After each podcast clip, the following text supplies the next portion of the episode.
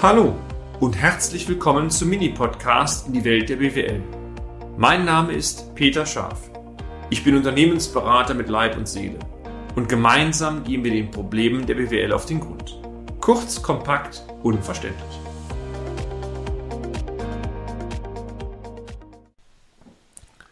Verschuldungskapazität Teil 3 Wie die maximale Verschuldungskapazität ermittelt werden kann, habe ich bereits in den letzten beiden Blogs ausführlich erläutert. Heute geht es einmal um den Vergleich dieser Verschuldungskapazität mit der tatsächlichen Verschuldung des Unternehmens, also des sogenannten Ausschöpfungsgrades. Ja, wie wird dieser Ausschöpfungsgrad berechnet? Eigentlich ganz simpel. Sie nehmen die tatsächliche Verschuldung laut Bilanz zum Stichtag und dividieren Sie diese Verschuldung durch die maximale Verschuldungskapazität. Es kommt schlicht ein Prozentwert raus. Und diesen Prozentwert gilt es betriebswirtschaftlich sehr richtig zu interpretieren. Nehmen wir mal den ersten Fall an. Ausschöpfungsgrad kleiner 100 Prozent. Das bedeutet, die aktuelle Bankverschuldung des Unternehmens liegt damit unter dem Wert, der rechnerisch innerhalb von 715 Jahren zurückgeführt werden könnte. Folglich, je kleiner der Ausschöpfungsgrad ist, desto besser ist die Relation zwischen Kapitaldienstgrenze und der Bankverschuldung desto sicherer ist zwangsläufig auch die Kapitalrückführung, das heißt die Tilgung der Bankschulden. Also optimal. Ausschöpfungsgrad exakt 100 Prozent, das ist eher so der theoretische Fall. Übersetzt heißt das, die aktuelle Bankverbindlichkeit oder die aktuellen Bankverbindlichkeiten, die Bankverschuldung, sind genauso hoch wie die theoretisch mögliche Bankverschuldung, die innerhalb der angenommenen Prognosezeiträume zurückgeführt werden könnte. Also das ist so mathematisch die maximale Ausschöpfung, die der Koeffizient so hergibt. Ja, dann gibt es einen dritten Fall. Wie sollte es anders sein? Ausschöpfungsgrad über 100 Prozent. Und das bedeutet schlicht und einfach, dass rein mathematisch die maximal, die aktuelle Bankverschuldung über dem Wert liegt, der maximal im Prognosezeitraum eigentlich bedienbar ist. Was aber hierbei oftmals falsch interpretiert wird, selbst wenn dieser Ausschöpfungsgrad über 100 Prozent liegt, bedeutet das nicht zwangsläufig, dass ein Unternehmen oder auch Ihr Unternehmen überschuldet ist oder gegebenenfalls das Unternehmen die Verbindlichkeit nicht zurückführen kann.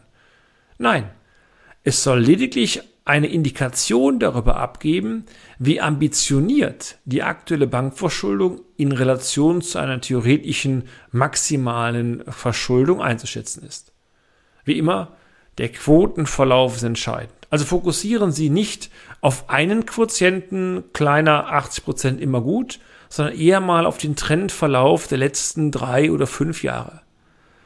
Sollten Sie kleine bzw. sinkende Koeffizienten in den letzten Jahren vorfinden, so ist dies natürlich ein gutes Zeichen.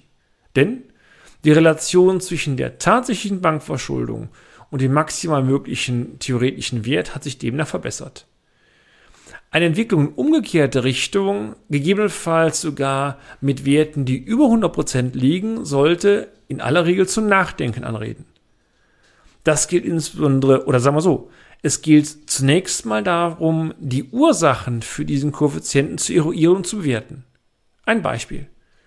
Sie haben mehrere hochwertige Maschinen gekauft und entsprechende Finanzierungen auch aufgenommen. Der Koeffizient steigt zwangsläufig. Gegebenenfalls haben sie auch noch Anlaufverluste, die mit zu verkraften sind. Der Anstieg ist zunächst mal absolut nachvollziehbar. Wenn Sie dann noch der festen Überzeugung sind, dass diese Anlaufverluste künftig wegfallen oder Sie sogar nennenswerte Produktivitäts- und damit Ergebnisfortschritte durch die neuen Maschinen erzielen können, Stichwort effizientere Produktion, erhöhte Auslastung oder oder oder, dann, na gut, dann haben sie einen temporären Einbruch, der nachvollziehbar ist, aber in die Zukunft betrachtet raus müsste es eine deutliche Verbesserung geben, weil ja der Grund der Investition gerade der war, Rentabilitätsfortschritte zu erzielen. Sollten sich aber diese Effizienzfortschritte nicht einstellen oder der Markt vielleicht komplett einbrechen, auch das haben wir schon mal gehabt, dann besteht akuter Handlungsbedarf. Sie sind in unserem Fazit interessiert, unsere Einschätzung? Ich hoffe, Sie sagen jetzt ja. Also, Unsere Einschätzung. Bei der Verschuldungskapazität handelt es sich letztendlich um ein theoretisches Konstrukt, was aber durchaus als Indikation für die maximale Verschuldung eines Unternehmens herangezogen werden kann.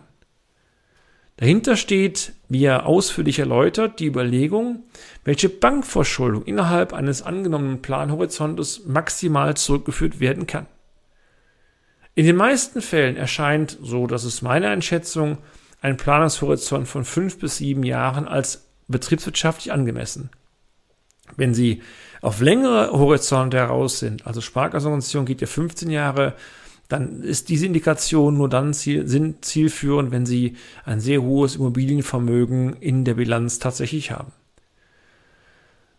Kritisch und einer der Hauptangriffspunkte sind natürlich die gesetzten Prämissen in Form von unveränderter Kapitaldienst für die nächsten x Jahre und natürlich der angenommene Diskontierungszinssatz.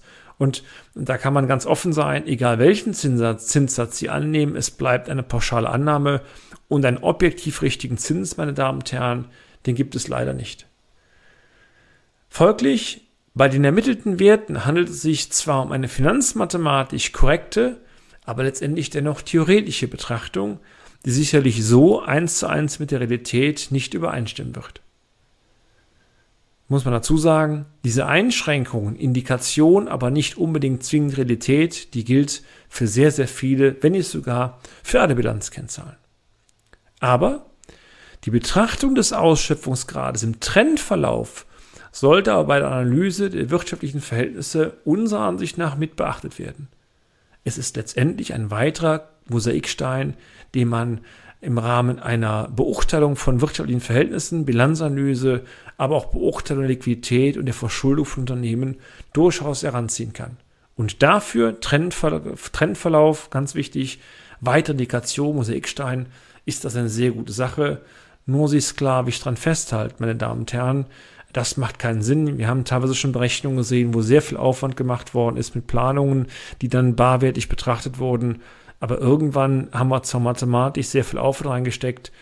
Aber da muss es auch gut sein. Und der, der Aufwand steht meiner Ansicht nach oftmals nicht mehr einer vernünftigen Relation zur Belastbarkeit des, des Materials. Also, wenn Sie einen Trend nehmen, den Koeffizienten im Trendverlauf betrachten, eine wunderbare Geschichte, aber nur ein Mosaikstein von vielen und nicht der, wie es oftmals postuliert wird, der allein glückselig machende. Aber den Messias, den gibt es selten, wenn sie gläubig sind, vielleicht einmal im Jahrhundert, im Jahrtausend, im Leben, aber der Bilanzanalyse sicherlich nicht. Das gilt auch für die Kennzahl, die ultimative Kennzahl, meine Damen und Herren, die wird es auf aller Voraussicht nach nie geben. Machen Sie es gut und gerne wieder bis zum nächsten Mal. Ihr Peter Scharf. Und damit sind wir auch schon am Ende des heutigen Podcasts. Haben wir Ihr Interesse geweckt? Fein dann besuchen Sie uns doch einmal auf unserer Homepage unter www.scharf-office.de und schalten Sie auch beim nächsten Mal wieder ein auf eine kleine Reise in die Welt der BWL. Ihr Peter Scharf.